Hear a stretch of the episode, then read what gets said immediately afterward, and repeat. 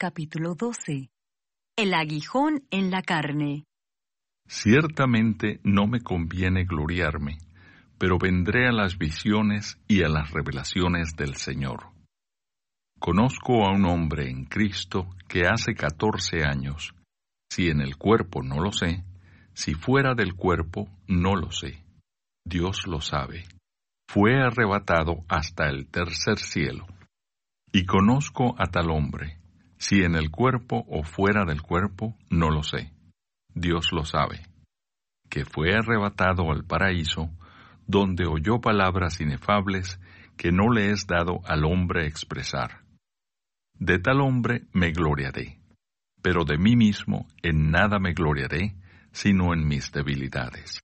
Sin embargo, si quisiera gloriarme, no sería insensato, porque diría la verdad, pero lo dejo para que nadie piense de mí más de lo que en mí ve u oye de mí, y para que la grandeza de las revelaciones no me exaltase desmedidamente, me fue dado un aguijón en mi carne, un mensajero de Satanás que me abofetee, para que no me enaltezca sobremanera, respecto a lo cual tres veces he rogado al Señor que lo quite de mí.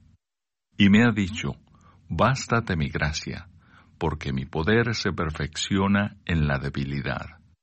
Por tanto, de buena gana me gloriaré más bien en mis debilidades, para que repose sobre mí el poder de Cristo. Por lo cual, por amor a Cristo, me gozo en las debilidades, en afrentas, en necesidades, en persecuciones, en angustias, porque cuando soy débil, entonces soy fuerte. Me he hecho un necio al gloriarme. Vosotros me obligasteis a ello, pues yo debía ser alabado por vosotros, porque nada he sido menos que aquellos grandes apóstoles, aunque nada soy. Con todo, las señales de apóstol han sido hechas entre vosotros en toda paciencia por señales, prodigios y milagros porque ¿en qué habéis sido menos que las otras iglesias, sino en que yo mismo no os he sido carga? Perdonadme este agravio. Pablo anuncia su tercera visita. He aquí, por tercera vez estoy preparado para ir a vosotros, y no os seré gravoso, porque no busco lo vuestro, sino a vosotros, pues no deben atesorar los hijos para los padres, sino los padres para los hijos. Y yo con el mayor placer gastaré lo mío, y aun yo mismo me gastaré del todo por amor de vuestras almas, aunque amándoos más, sea amado menos. Pero admitiendo esto, que yo no os he sido carga, sino que como soy astuto os prendí por engaño, ¿acaso os he engañado por alguno de los que he enviado a vosotros? Rogué a Tito y envié con él al hermano. ¿Os engañó acaso Tito? ¿No hemos procedido con el mismo espíritu y en las mismas pisadas? ¿Pensáis aún que nos disculpamos con vosotros? Delante de Dios en Cristo hablamos, y todo muy amados para vuestra edificación.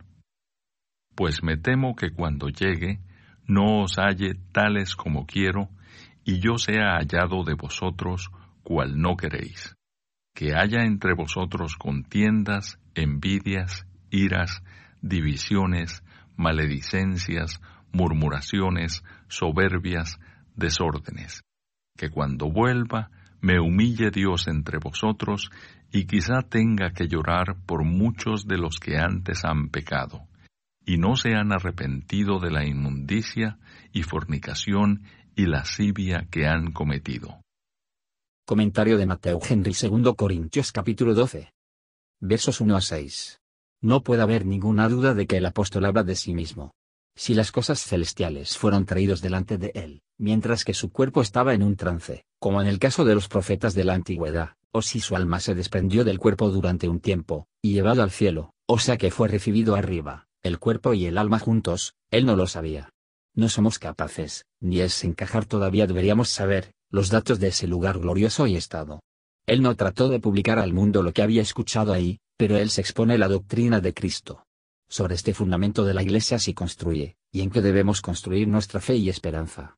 Y si bien esto nos enseña a ampliar nuestras expectativas de la gloria que será revelada, deberá prestarnos contento con los métodos usuales de conocer la verdad y la voluntad de Dios. Versos 7 a 10.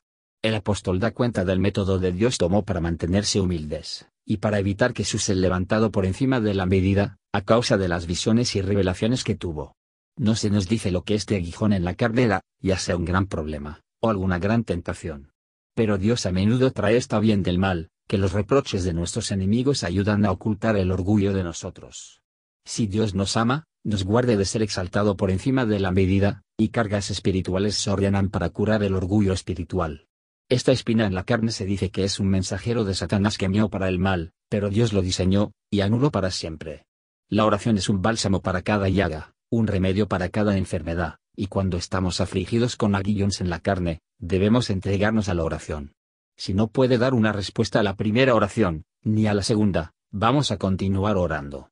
Los problemas son enviadas para enseñarnos a orar, y se continuó, para enseñarnos a continuar en la oración. Aunque Dios acepta la oración de fe, sin embargo, no siempre da lo que se pide, como a veces concede en ira, por lo que a veces se niega en el amor. Cuando Dios no nos quita nuestros problemas y tentaciones, sin embargo, si se le da la gracia suficiente para nosotros, no tenemos ninguna razón para quejarse. Gracia significa la buena voluntad de Dios hacia nosotros, y eso es suficiente para iluminar y dar vida a nosotros, suficiente para fortalecer y confort en todas las aflicciones y angustias. Su poder se perfecciona en nuestra debilidad. Por lo tanto su gracia se manifiesta y se magnifica.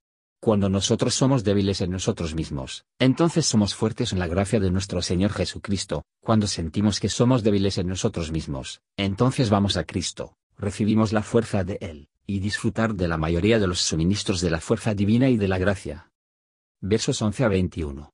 Y se lo debemos a los hombres buenos, para levantarse en defensa de su reputación, y estamos bajo obligaciones especiales a aquellos de quienes hemos recibido beneficio, sobre todo beneficio espiritual, ser dueño de ellos como instrumentos en la mano de la buena para nosotros de Dios. He aquí un recuento de la conducta de los apóstoles y las intenciones amables, en el que ver el carácter de un fiel ministro del Evangelio. Esta era su gran objetivo y el diseño, para hacer el bien.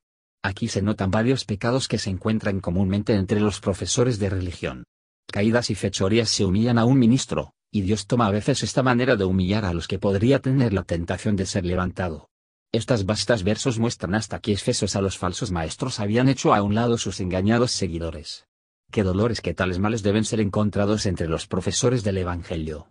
Sin embargo, por lo que es, y ha sido con demasiada frecuencia, y fue así que incluso en los días de los apóstoles.